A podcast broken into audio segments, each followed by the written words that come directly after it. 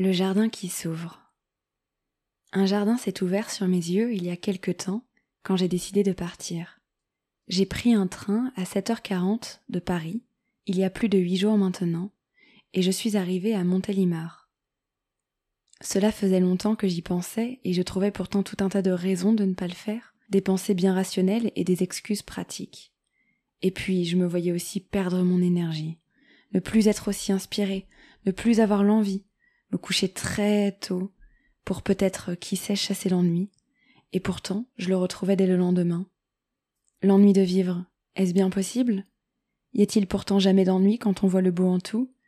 Quand tous ces textes que je nous ai écrits, avant même de les sortir, je leur donne vie, en les incarnant, parce qu'il n'y a que comme cela que pour moi les mots peuvent sortir, s'élever et rugir, rugir l'urgence absolue de ne pas s'assagir, non mais bien de vibrer, de cesser les pourparlers et d'y aller Que j'étais embêtée de voir que je ne me sentais pas inspirée alors. De quoi pouvais-je bien vous parler si ne ressentant pas les petites graines en moi, j'ignorais ou jardinais? Et puis un matin, sans crier gare, je m'y suis pourtant trouvée. Je n'en ai parlé à personne, comme un secret duquel je m'amusais, esquissant la complicité entre moi et moi de sauter dans un train, de partir à l'aventure, de louer à l'arrivée une voiture, et de rouler dans les monts d'Ardèche, entre routes en épingles et paysages verdoyants. De ne pas prendre de billets retour, mais plutôt plusieurs vêtements, pour plusieurs climats, et me laisser guider par ce monde vivant, comme j'aime le faire bien souvent. C'est ainsi que j'ai eu envie d'aligner quelques mots.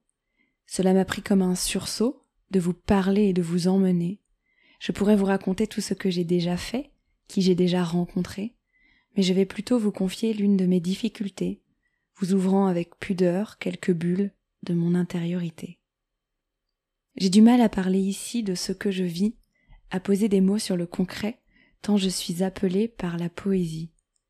J'aimerais à quelques moments être plus abrupte, non pas pour créer un certain tumulte, mais plutôt parce que j'ai aussi envie d'amener du concret à ce que je dis à planter la graine que c'est ça aussi la vie.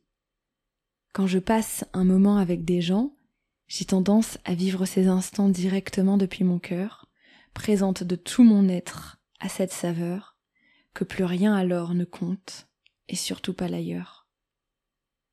Alors nous en sommes aujourd'hui à la poésie, mais pourtant j'ai déjà envie d'exprimer d'autres récits, de me rapprocher de vous dans tout ce que je dis, un monde vivant, ce n'est pas que de la philosophie, c'est aussi le quotidien qui se monte en défi.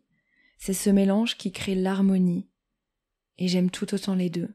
Je les enrichis, les nourris, et j'apprends de tous ces moments pour avancer dans mon cheminement. Alors à très vite, chers amis, pour de nouveaux partages au diapason de mes envies.